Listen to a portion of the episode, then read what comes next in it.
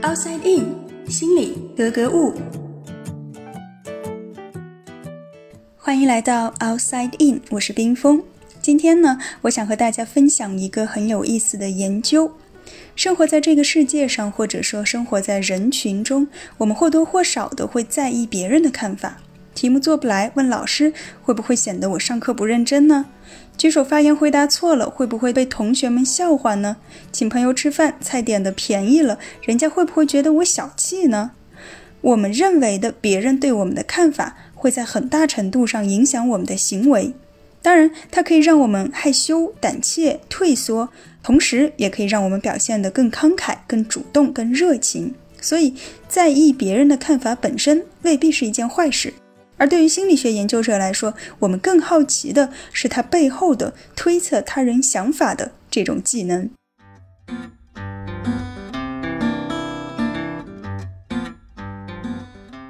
此前的研究发现，五岁的小孩子已经开始有意识的要维持自己的正面形象，比如说聪明可爱。为此呢，他们会采取一些策略，比方说和别人分享一些东西。然而，这种友好的表现会根据外界情况的变化而变化。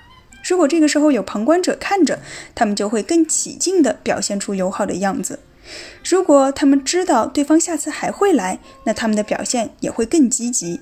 而假如这次拜拜之后就不会再见面了，那么相对而言，他们的友好程度就会降低。这就很有意思了。在上学的时候，班主任常说：“老师在和不在要一个样。”但事实上，连五岁的孩子都知道，别人在和不在就是不一样的。那么，这种不一样究竟不一样在哪里呢？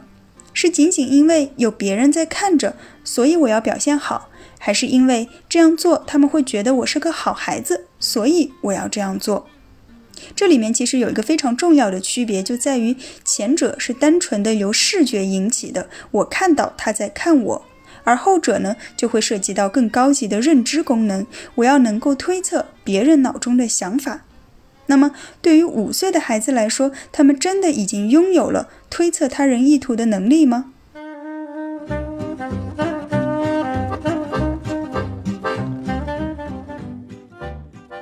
二零一八年的时候，斯坦福大学的研究者就设计了一个非常巧妙的实验。他们招募了九十二名平均年龄在四岁半的孩子。孩子们呢会单独进入到一个房间，与实验者隔着一张桌子面对面的坐下。那在桌子上呢有两个玩具，红色的玩具上面有两个按钮，同时按下就会播放音乐；绿色的玩具呢是有两个杠杆，同时推上去就会发出亮光。在坐定之后呢，实验者会对小朋友说：“一会儿呀，我的朋友 Ann 他会来看我们一起玩这些玩具。”然后呢，这个叫 Anne 的小姐姐就会走进房间，坐到实验者的旁边，也就是面对着小朋友。Anne 其实扮演的就是这个旁观者的角色。Anne 会说：“呀，这几个玩具好酷呀，我以前从来没有见过呢，怎么玩？”实验者就会说：“那我们先从这个开始玩吧。”于是他会拿起其中的一个玩具，然后把另一个玩具放到一边。我们假设实验者拿起的是红色的玩具。那他会首先示范一下怎么玩，但是呢，他不会把这个窍门说出来，也就是说，他不会告诉小朋友，我要同时把这两个按键摁下去，它才会发出声音，就会给人感觉他好像摁了什么东西，然后这个玩具就开始唱歌了。这个时候按就会说，真好听，我喜欢这个音乐。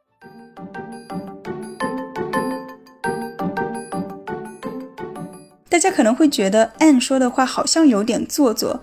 当时我在听这个研究报告的时候呢，他们现场也是播放了一段实验的录像，现场的人也都笑了。但其实这样的设计是非常有必要的，因为我们要确保让小朋友知道 Anne 已经看到了这个玩具被成功玩起来是什么样子，所以 Anne 需要有一个明确的表示来让小朋友接收到这个信息。那么接下来呢，就是小朋友自己来玩了。一开始，他们肯定是玩不出声音的。实验者就会再演示一次，小朋友还是玩不出。那每当小朋友失败的时候呢，Anne 就会发出一声不置可否的“嗯”这样的声音，意思是告诉小朋友，刚才那次没有成功，我看到了。在两次失败之后，实验者会告诉小朋友诀窍在哪里。那当玩具再次回到小朋友手中的时候，他们就能够成功玩出来了。实验到这儿呢，都只是铺垫。关键就是在最后那成功的一字。在其中一半的实验当中啊，N 一直是留到了最后，也就是完整的看到了小朋友成功的操作了这个玩具才离开房间。而在另外一半的实验当中呢，当实验者说明了玩具机关之后，还没有等小朋友再玩一次，N 就离开了房间。也就是说，N 没有看到小朋友最后的成功。那么这两种情况下会有什么区别呢？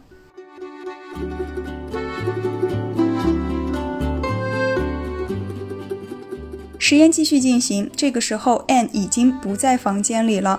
实验者把刚才已经玩过的那个玩具放到一边，然后把另外一个玩具拿到桌子上，重复前面的过程，就是先演示一遍，然后让小朋友自己玩。两次失败之后呢，告诉他机关在哪里，小朋友再成功的自己操作一次，整个流程和之前的一模一样，只不过现在 n 不在了。在确保孩子已经完全掌握如何操作之后，实验者拿出一张 Anne 的照片，说：“现在你可以选择其中一件玩具展示给刚才的那个小姐姐看。你想选择哪一件给她看呢？”小朋友要做一个二选一的决定。选择好之后，Anne 重新回到房间里来观看小朋友的展示。实验到这儿呢，整个流程就结束了。大家能够猜到结果吗？结果是。在 n 面前成功操作了第一个玩具的孩子，基本都会选择展示新的玩具；而 n 提前离开房间的那些孩子呢，大多会选择依旧展示旧的那一款玩具，因为他们希望刷新自己在 n 心目中的形象。他们的内心活动很可能是这样的：刚才他在的时候，我每次玩都失败了，他一定以为我玩不好，所以我要改变他的这个看法，让他看到我是可以成功的。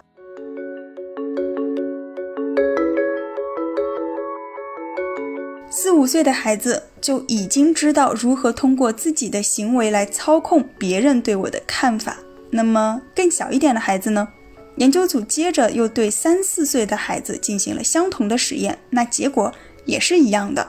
果然，我们说三岁的孩子其实已经是一个小人精了。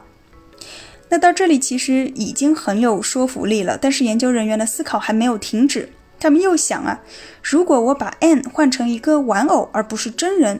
结果会不会不一样呢？于是他们又招募了一百个四岁大的孩子来重复以上的实验。这一次呢，Anne 变成了实验者手中的玩偶，它叫 Emma。但是对于玩偶的身份，在不同的分组当中会有不同的说法。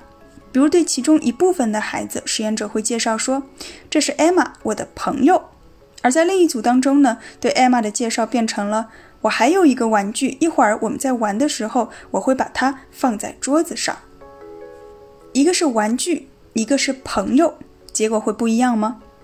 非常有意思的是，当 Emma 是朋友时，结果和 Anne 是一样的。孩子们在最终选择展示哪一款玩具时，表现出了明显的差异。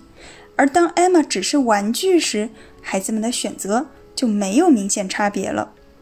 这说明什么呢？说明真正影响我们行为的不是旁观者本身，而是我们赋予他的想法。当我们认为他具有思考能力时，我们就会不由自主地在意他对我们的评价；而当我们认为他不会思考时，这个旁观者对我们的影响也就不存在了。这是这份研究报告给我们的启发。而在我读完这篇论文的时候，我发现还有一个隐藏的小彩蛋，那就是尽管四岁的孩子已经有了小小的心机，但他们还是会傻傻的分不清玩具和真人。